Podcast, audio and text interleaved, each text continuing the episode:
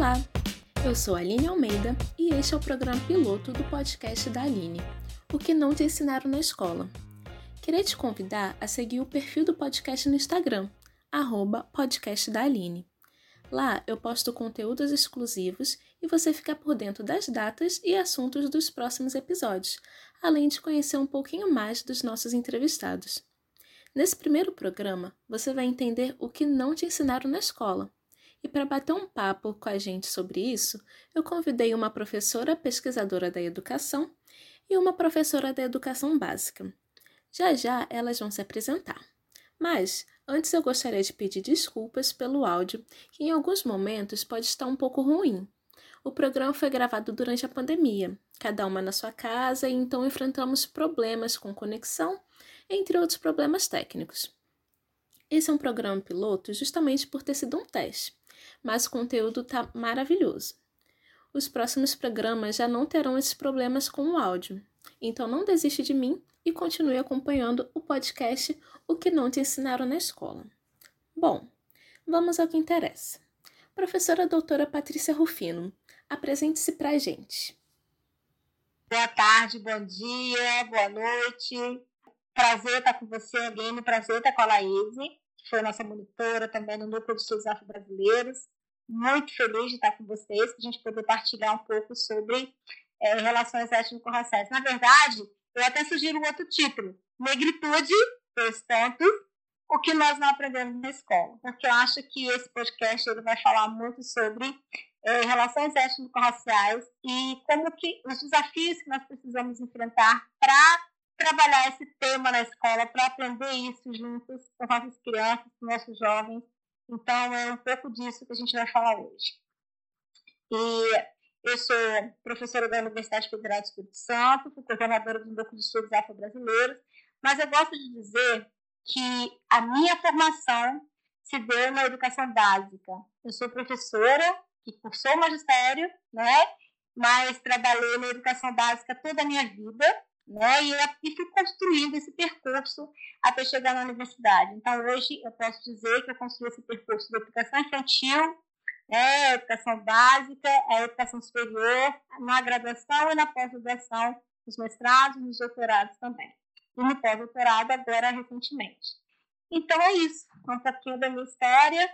Além disso, mulher negra, lutadora, sempre batalhei para o enfrentamento ao racismo nas instituições e essa é a minha militância, principalmente na educação.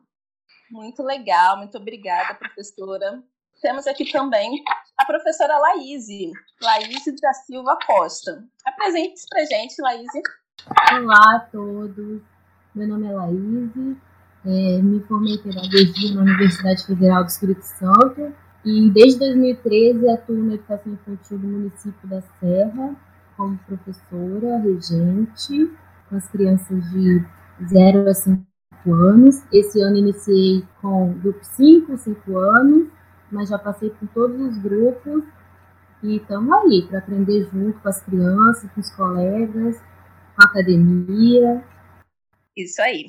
A ideia do podcast surgiu porque eu, enquanto mulher negra, passei a infância, né, sem me sentir representada, sem compreender a minha negritude e eu sofrendo racismos. Hoje em dia, eu tenho consciência de que era racismo tudo aquilo que eu passei durante a minha infância na escola, no ensino básico. Mas naquela época eu não tinha essa consciência, né? E a gente, enquanto pessoas negras, a gente não consegue se ver nos livros, a gente não se vê naquilo que nos é passado, né? A gente não estuda, eu pelo menos, né, não estudei, não sei como que tá a educação atualmente, vamos conversar sobre isso também, né, como está o ensino básico atualmente. Mas na minha época de escola, eu não estudei sobre cultura afro e afro-brasileira, não estudei sobre história da África. E eu só percebia, eu só via os negros sendo representados quando a gente estudava sobre escravidão. E aí tudo isso gerou em mim é, uma sensação de, de não pertencimento a esse, a esse país, né? Eu não compreendia de que maneira os negros e as negras fizeram parte da história do nosso país, do nosso Brasil. Então, a ideia de, de, criar esse podcast, o que não te ensinaram na escola, é da gente trazer essas figuras importantes, né, da cultura afro, da cultura brasileira, da cultura afro-brasileira, trazer a importância dos negros para a construção do nosso Brasil e aprender mais sobre isso, né? Então, serão várias, várias conversas, né? Vários podcasts que a gente vai estar explanando sobre isso. Mas nesse primeiro, a gente vai falar sobre essa, essa falta de, de, de ensino sobre negritude, sobre afro-brasilidade na educação básica. E aí eu queria saber, perguntar para os nossos convidados, se vocês também sentiam isso na educação básica de vocês, né? Essa falta de representatividade, falta de ensino sobre é, afro-brasilidade, sobre negritude. Se vocês também só ouviam falar de negros quando era falado sobre a escravidão, vocês também passaram por isso? Porque é, nós aqui somos de, de idades diferentes, né? Eu sou a mais novinha. É, por mais que tem essa diferença de idade, isso é, é igual, né, para todos nós, eu acredito. Todas nós passamos por esse processo. Fala um pouquinho pra gente, Patrícia, primeiro, depois Laís comenta. Então, como a gente tem uma diferença geracional muito grande, é, eu tô eu tô aqui pensando como correlacionar isso de uma forma mais tranquila para que a gente possa tentar ampliar essa ideia no podcast, porque são poucas coisas para falar. Então, eu queria fazer alguns eixos. Assim. O primeiro eixo é pensar não só o material didático, mas o próprio currículo oculto na escola. Então, por que, eu estou falando do currículo oculto na escola? Então, vamos pensar isso de uma forma ampla, né? É, pensando a história, as ações, a, a própria formação dos professores, o que, que os professores ensinam e negligenciam na escola com relação a essa própria construção social, né?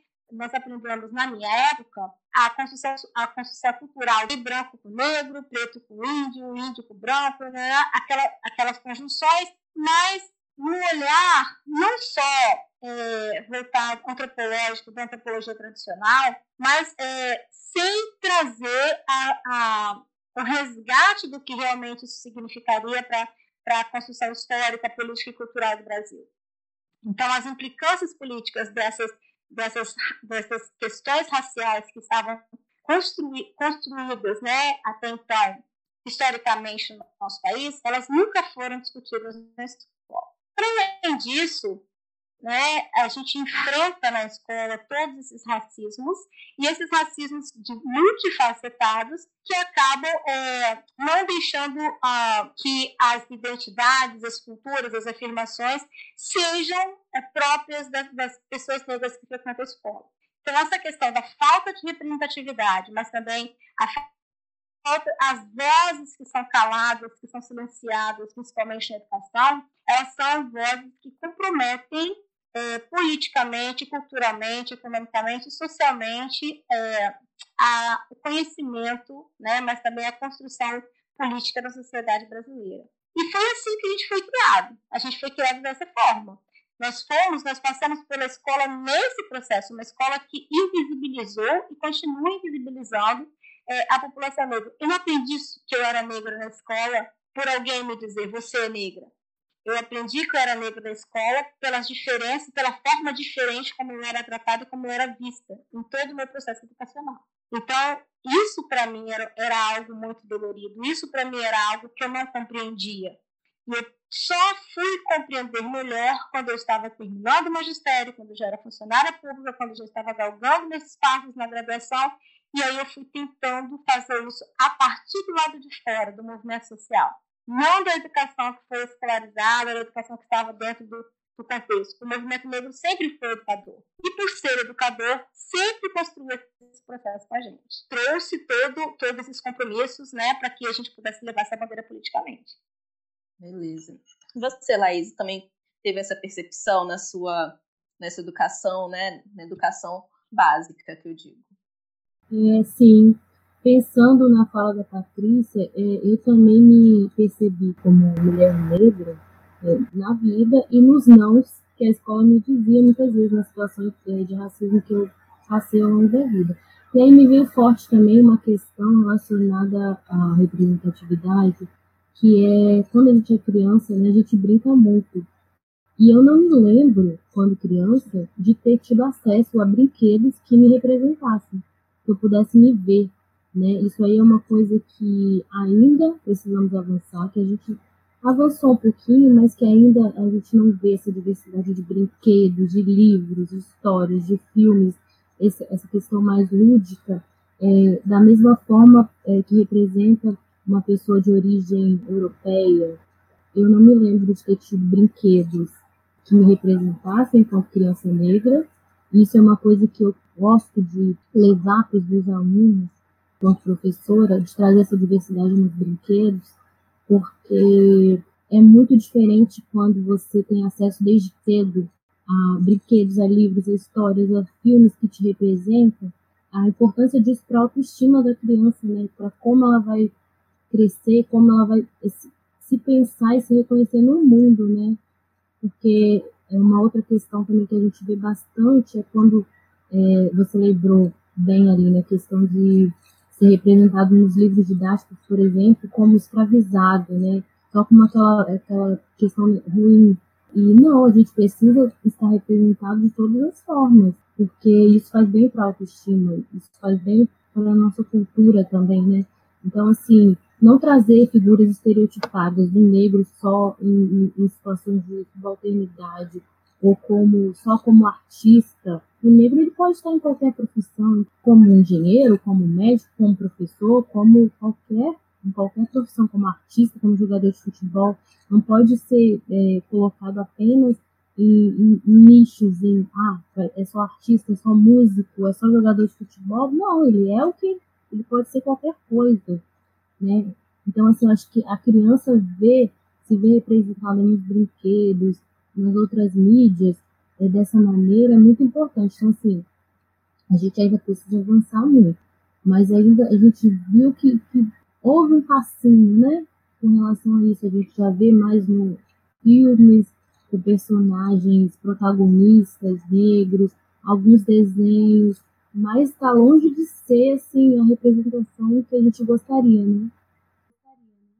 Exatamente. Eu acho muito importante a gente trazer todas essas representatividades, porque elas são fundamentais na construção da identidade, né? E aí a, a gente constrói a nossa identidade em várias instâncias, né? E a escola é uma das mais importantes, né? A gente passa uma grande, uma grande parte da nossa vida, nossa infância, nossa adolescência dentro da escola. Vocês citaram, né, que a gente só foi reparar isso quando gente, que nós somos negras e que nós sofremos racismo na escola depois que a gente saiu da escola, né? Depois que a gente já estava é, em outros espaços tendo essa consciência de relações raciais, coisas que não nos foram ensinadas na escola, né? Laís, eu queria que você falasse atualmente, você está no ambiente escolar atualmente, né? Professora e tal, está na educação básica. Como que você percebe hoje em dia? Você percebe que houve uma mudança, né? Que os alunos hoje em dia estão tendo mais consciência em relação à sua negritude, ou que é, isso ainda não é falado os próprios professores, né? Você percebe que tem algum tipo de preconceito ainda, ou isso é coisa do passado, coisa da nossa da nossa infância, da nossa adolescência, hoje em dia? Como que você percebe isso? É, então, eu vejo assim, quem dera, né, que a gente não visse mais racismo é, na escola, por exemplo, que é um ambiente tão importante, né, onde a gente interage, onde a gente socializa, onde a gente aprende, ensina, quem dera. Mas não, eu acho sim que a gente ainda precisa avançar muito no ambiente escolar também. Eu vejo assim, várias questões que ajudam a gente a não estar num patamar eh, de igualdade assim, racial. A formação inicial, a graduação, eu acho que a gente precisa ter disciplinas específicas tratando de relações étnico-raciais. Me lembro que na minha graduação eu me formei em 2013, né? No início de 2013 eu já entrei na prefeitura. Eu não tive, durante a graduação, disciplina específica. A mais próxima, assim, de falar de diversidade, se chamava Educação, Diversidade e Cidadania. Era mais próxima, assim, que trabalhou algumas questões de relações étnico-raciais, né? E por iniciativa da professora também, que ela era muito militante. Mas, é, em geral, durante os quatro anos de graduação, alguns professores individualmente tinham algumas iniciativas de abordar o tema, mas não era disciplina específica. Então, a minha vivência maior e a minha, a minha com as relações com a educação relações étnico-raciais foi muito do tempo que eu fui monitora no MEAD, que foi um tempo muito importante assim, para a minha vida profissional, para a minha vida pessoal, para tudo, porque eu pude conviver com a literatura, com os ícones, né, com essas pessoas, esses professores que estudam a temática. É, eu tive um pouquinho de contato com o curso de formação de, da pós-graduação na, na, temática. Então, assim, eu tentava, né, absorver o máximo daquilo ali, aprender, porque eu não tive isso tão profundamente na graduação. Então, assim, essa experiência para mim foi, assim, muito marcante e definitivo para minha prática hoje, com os meninos. Na escola, eu percebo assim, que essa falta de disciplina específica, de discussão sobre a temática na graduação, ela incide diretamente em como os professores trabalham. Né? Muitos não sabem mesmo, não despertaram da necessidade de, de, de trabalhar de uma maneira antirracista com as crianças, não percebem ainda, sabe, a importância da gente abordar desde a infância uma criança que tem uma autoestima bem trabalhada, que se vê representada, é muito diferente de uma criança que está ali sendo massacrada cotidianamente, com piadinhas, com falta de representação, sabe? Então, assim, eu vivi algumas situações de, de ver algumas coisas em relação às crianças que eu me manifestei imediatamente, porque eu acho que o ambiente escolar, a gente pode até estar em mas tem coisas que bom senso e respeito ao próximo, né? Ainda mais a uma criança, é inadmissível. É inadmissível assim, que as pessoas não tenham compreendido isso. Então, assim, sem ser grosseira, eu procurava dialogar com as professoras. Olha, não é legal esse tipo de comentário, por exemplo, que é muito recorrente e acho que todas nós passamos por isso em algum momento da nossa vida escolar. Essa questão do cabelo, de um professor ou de uma pessoa na escola, ou até às vezes de outra criança, de fazer comentários é, ruins associando ao cabelo da criança negra. Isso são coisas que a gente precisa trabalhar com as crianças desde a educação infantil. Né? Então, assim, eu tive alunas que também, porque a família trabalhava essa questão autoestima muito bem, é, chegavam na escola e davam aulas, ensinavam pra gente, sabe? Não, meu cabelo é bonito sim. E aí a gente precisa ter essa fala com as crianças o tempo inteiro. É, uma coisa que é muito simples, assim, que é muito básica e que eu acho que às vezes isso passa. Você vai construir um cartaz representando as crianças. Muitas vezes ainda se usam imagens estereotipadas, representando apenas uma criança de, com traços mais europeus, assim. E essa não é a nossa realidade, né? A gente pisa nas escolas, que a gente vê, em sua maioria, é o que é a sociedade brasileira pretos e pardos são a maior parte dos alunos. Então, assim, como que a gente faz um cartaz só com crianças brancas? Não dá, né? São coisas assim que são simples, mas que mostram, que manifestam né, um pouco do racismo estrutural também. Então, essas coisas a gente precisa estar tá sempre discutindo dentro da escola com os colegas, e se ele não perceber, precisa se atentar, né? Porque a partir do momento que você vai dar aula para crianças e toda essa diversidade, a gente precisa contemplar todas. Não dá para trabalhar com estereótipos, para falar bem de uma cultura e, e desprivilegiar outra. Não dá mais para ser assim, né? Professora Patrícia, por que, que a senhora acha que isso acontece? Essa negação dessa afro-brasilidade, essa negação da nossa negritude. Por que, que da escola a gente ainda sofre tanto racismo, né? As crianças negras ainda sofrem tanto racismo? Bom, eu não, não, vou te dizer uma causa única exclusiva, exclusiva. Vou te dizer apenas a palavra que você já disse: racismo. Por que, que isso acontece? Racismo, única e exclusivamente.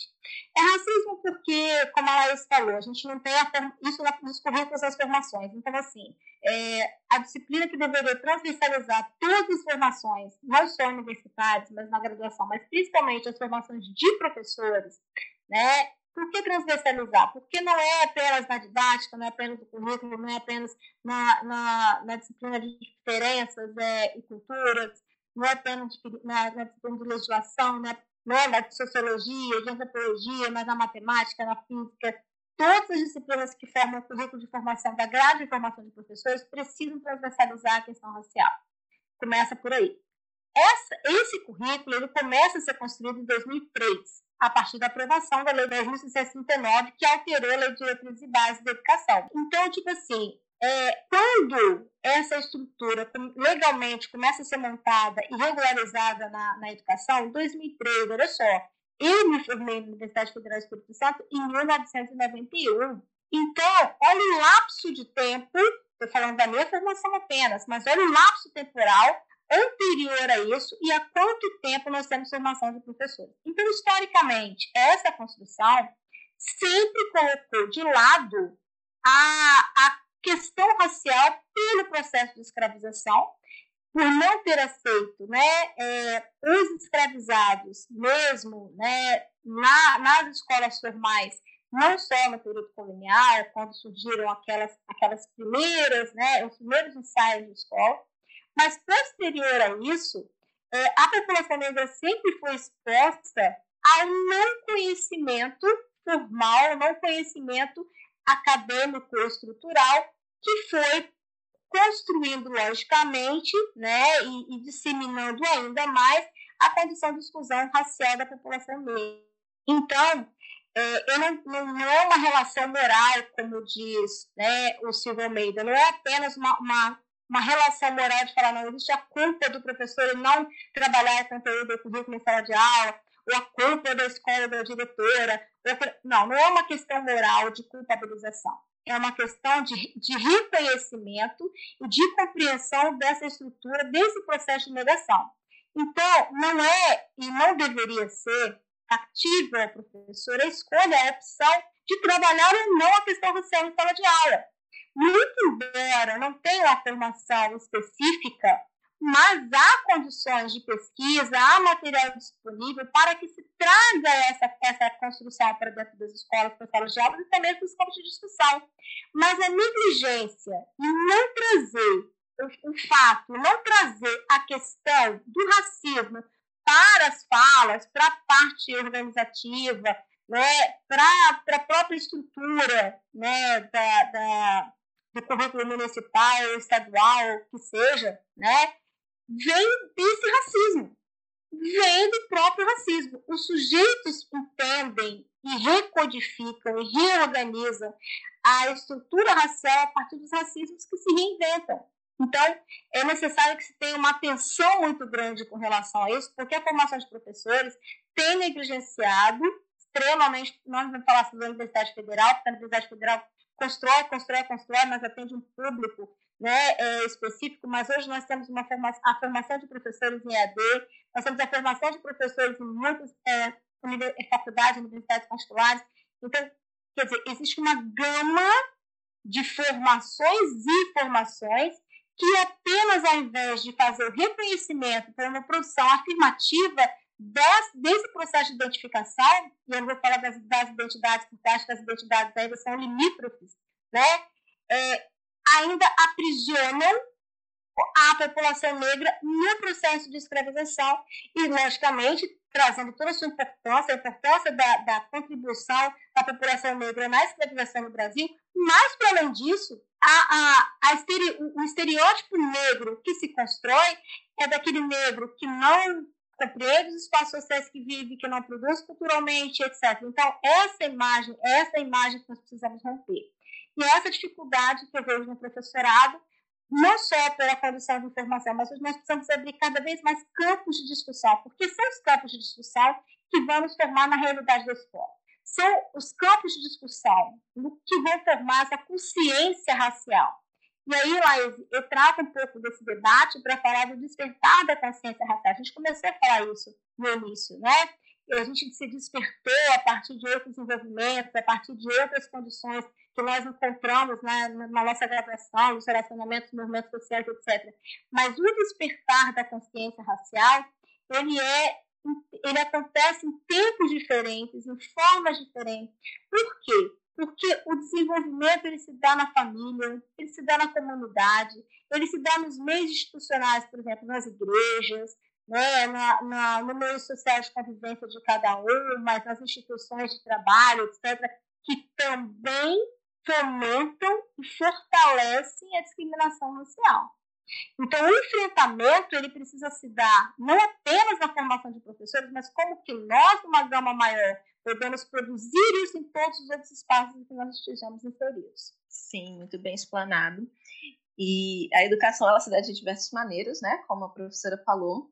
E aí, uma dessas tentativas que, que foram feitas de inserir isso especificamente, inserir as relações raciais, né, especificamente na educação básica, foi a lei que a professora citou, né, que foi a Lei 10.639, promulgada em 2003, e que torna obrigatório o ensino das relações, é, o ensino da educação né, afro-brasileira nas escolas.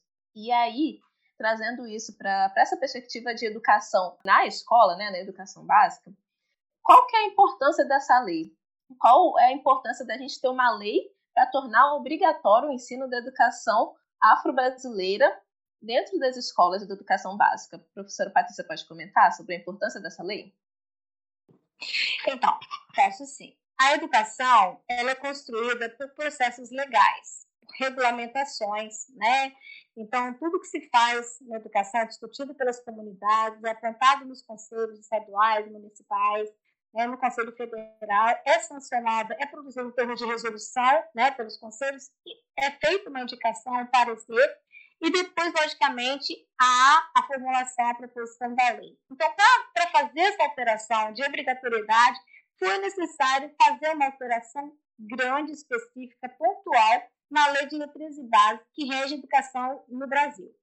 Então, para isso, foi formulado em 2013, a partir daquela conferência de Durban, né, que aconteceu em 2001, vários contextos políticos ainda no governo de Fernando Henrique Cardoso, que trouxe a, a necessidade de nós fomentarmos a proposição do ensino de história e cultura africana e afro-brasileira nos currículos da educação básica no Brasil. Não só na educação básica, mas também na graduação e na formação de professores no Brasil.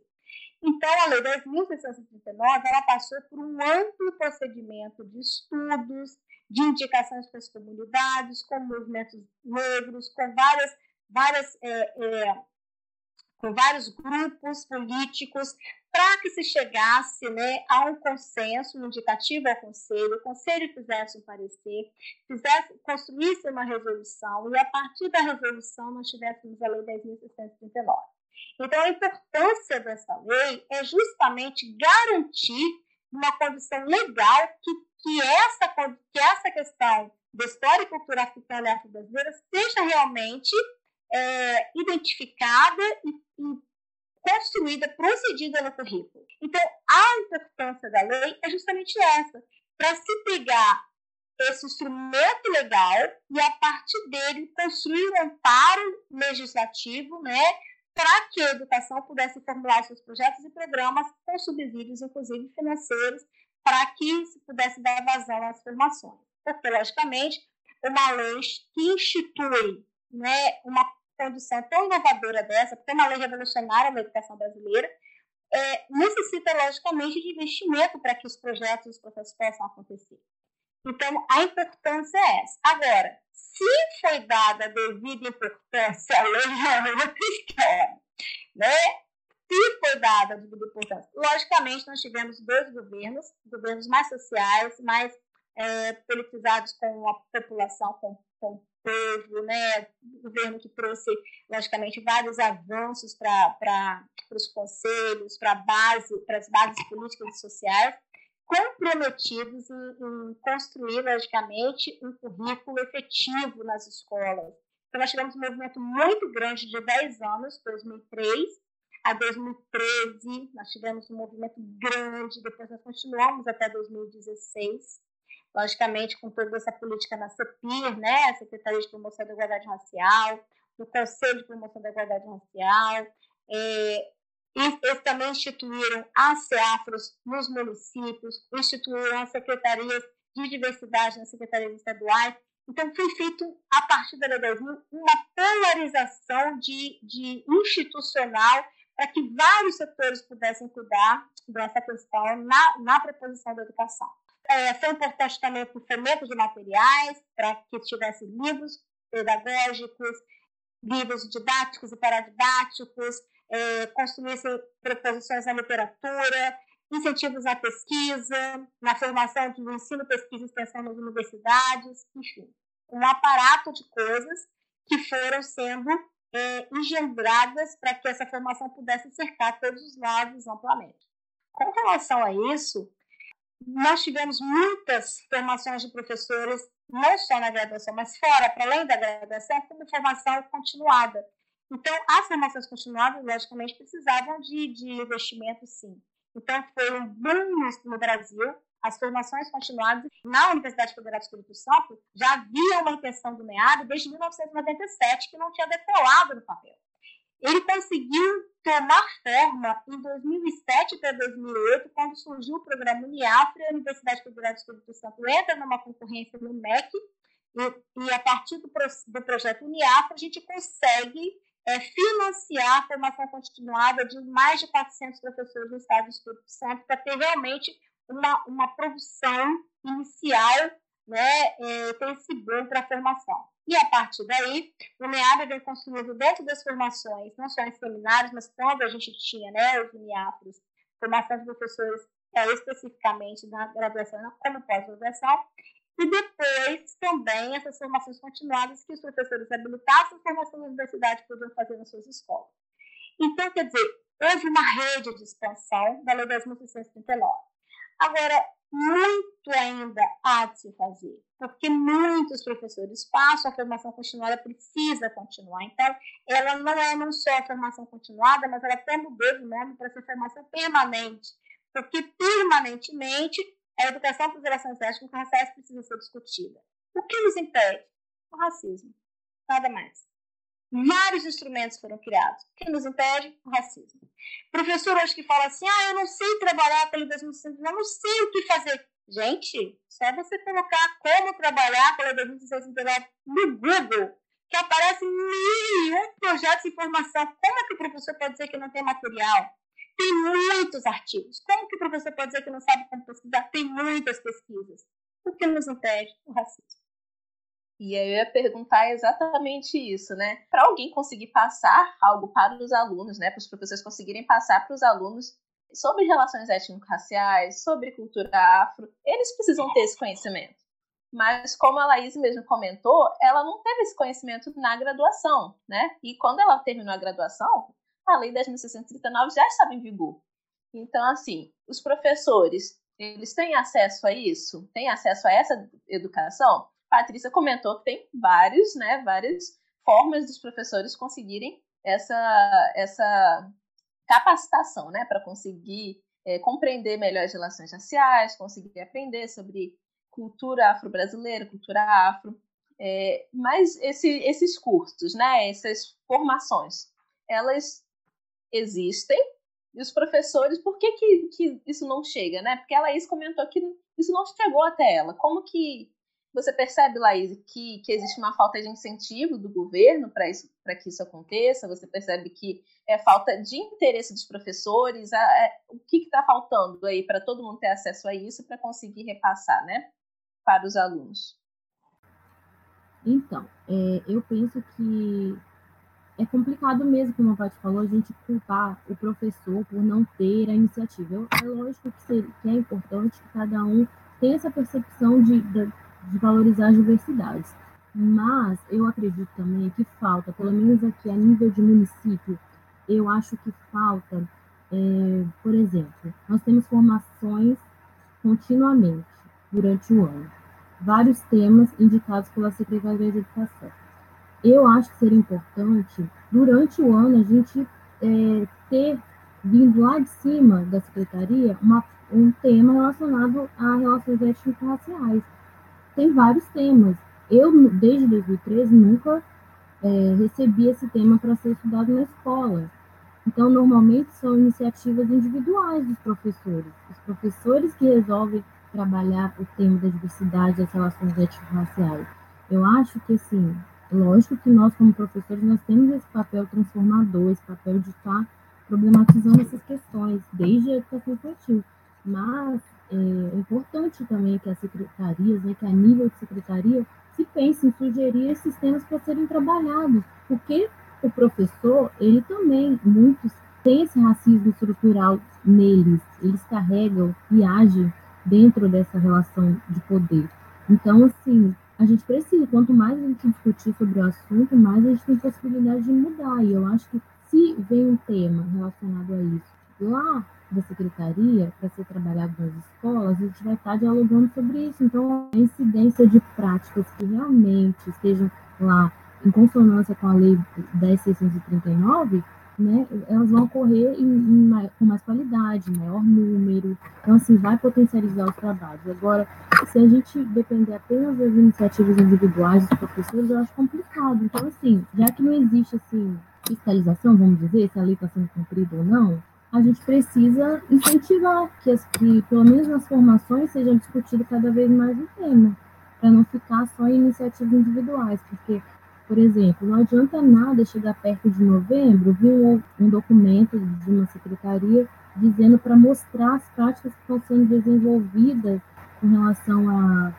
educação para a diversidade, se isso não foi sugerido como tema desde o início do ano, sabe? Então, assim, eu sinto falta disso também, porque senão fica só na, na iniciativa individual que a gente sabe que a gente tem que que pensar mesmo na diversidade, porque ela está lá posta né, o tempo inteiro para a gente, mas precisa também desse incentivo do, do órgão que está lá, né, gerindo a educação, de ter esse olhar e não só cobrar quando chegar lá perto de novembro, porque não adianta trabalhar sobre a cultura afro-brasileira só em novembro para apresentar lá no, no evento. A gente precisa trabalhar o tempo todo, né? E como a Patrícia disse, nessa transversalidade também principalmente na educação infantil, que não tem, que o currículo não é fechado, né? Que a gente pode abordar várias coisas, a gente está trabalhando isso o tempo inteiro. E com relação aos livros também, por exemplo, no, no PNLD do ano passado, nós lá na escola, nós escolhemos os livros que viriam do MEC. Dentro dos livros do MEC, eu olhei todos, eu e algumas colegas, a gente sentou e ficou analisando o conteúdo de todos. Não vi opções de livros que trabalhassem essa questão do protagonismo do negro, por exemplo. É, é uma coisa que deveria estar contemplada, eu penso, né? Então, assim, muitas vezes a gente usa esses materiais que a gente adquire com recurso próprio.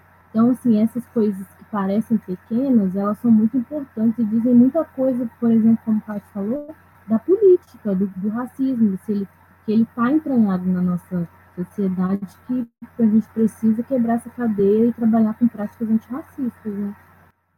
E são coisas muito simples, né? Não, não é nada mirabolante. É só um simples fato de não ter uma, uma imagem de, de um negro como protagonista no livro. Isso já, já tem uma simbologia muito grande, né?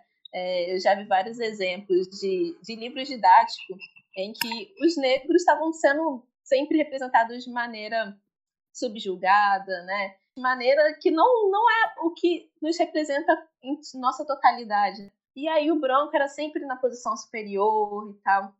Então, essas coisas que a gente precisa modificar, né? A gente precisa transformar. Aos poucos a gente está fazendo isso, mas precisa ainda de, de um incentivo maior nesse sentido, né? E aí, para a gente já ir encerrando a nossa conversa, se tiverem professores nos assistindo, pessoas da área da educação, qual é a dica que vocês dão para a gente é, tentar romper com esse ciclo de desse racismo estrutural né, na, na educação? Bom, eu diria para trazer, logo no início do ano, né, no planejamento inicial, trazer o assunto à tona para todos os professores discutirem e pensarem é, na inserção de um tópico, um objetivo para ser trabalhado durante todo, ao longo de todo o ano, não apenas na Semana da Consciência Negra ou no 13 de maio, mas trazer para o planejamento anual da escola, no coletivo da escola, né, é, pelo menos um objetivo que possa transversalizar todas as áreas e todo o currículo escolar. Ou seja, é, é necessário que se pense isso para que a escola possa construir é, efetivamente uma educação antirracista. Isso falando de escola. Então, uma educação antirracista, ela começa apontando objetivos, construindo caminhos, mas principalmente sendo direcionada entre os sujeitos que constroem a escola, que formam a escola, que pertencem à escola. Então é necessário que esse, esse, esse pertencimento não seja só aluno, professor. Precisa ser aluno, professor, merendeiro, cantineiro, porteiro, diretor, secretário, todos os sujeitos, pais, desenvolvimento da família, comunidade dos conselhos. Esse é o meu conselho? Não, eu acho que essa seria uma missão de todos nós, porque acho que o despertar dessa consciência, dessa consciência racial, ela se dá a partir da, desse tratamento da educação antirracista construído por todos. Bem, eu acho que a gente tem que estar sempre promovendo esse diálogo, né? Discutindo, aproveitar que a gente está nessa era aí da, das redes sociais e postar mesmo, compartilhar práticas que contribuem para essa educação antirracista. Dentro do nosso ambiente escolar, no grupo de professores, compartilhar práticas que a gente faz lá na sala de aula, que muitas vezes na correria não dá conta, mas no momento lá de estudo com os colegas, compartilhar Problematizar com os alunos, por exemplo, coisas simples como lápis de cor, o giz de cera, que muitas vezes ainda a gente vê aquela questão do lápis cor de pele, que pele, né? Temos tantas peles. Então, essas questõezinhas lá dentro da sala de aula, de trazer e cobrar também da gestão da escola, que, que as crianças se sintam representadas em livros, em brinquedos, já que a gente trabalha com educação infantil, né? Vamos pensar que a gente precisa ter brinquedos variados, precisa ter livros variados, porque é o que a gente vai usar com as crianças, é o que eles vão utilizar, então a gente precisa que todo, todas as crianças estejam representadas, então a gente precisa ter essa diversidade na literatura, quando vai propor um livro, quando vai disponibilizar um livro, um brinquedo, uma brincadeira, que tantas brincadeiras, tantas de origem africana que às vezes a gente nem sabe, né, que as crianças não sabem, então de trazer isso para elas também e de compartilhar a prática. Eu acho que a gente precisa discutir, o assunto está aí, a gente precisa avançar, então a gente precisa conversar. Né? Quanto mais a gente conversar sobre o assunto, eu acho que maior a possibilidade da gente sair do lugar assim, e, e melhorar e estar tá compartilhando as práticas mesmo. Porque quando a gente ouve o outro, a gente tem outras ideias, a gente problematiza, a gente pensa, opa, o que eu estou fazendo não é legal, eu tenho que ir por aqui, ler bastante. Eu acho que é por aí. Muito obrigada, meninas, professora Patrícia, professora Laís. É um prazer tê-las aqui conosco.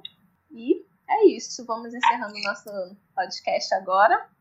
E depois desse vai vir uma série de podcasts falando sobre os negros ao longo da história, elementos da cultura afro e afro-brasileira que a gente não aprende na escola, mas a gente está aprendendo em outros espaços e o podcast é um desses espaços que a gente está compartilhando sobre essa cultura, sobre negritude. Então vamos falar sobre hip hop, vamos falar sobre cultura islã, pessoas importantes para a nossa cultura e é isso. Fiquem ligados que vai ter muita coisa legal vindo por aí.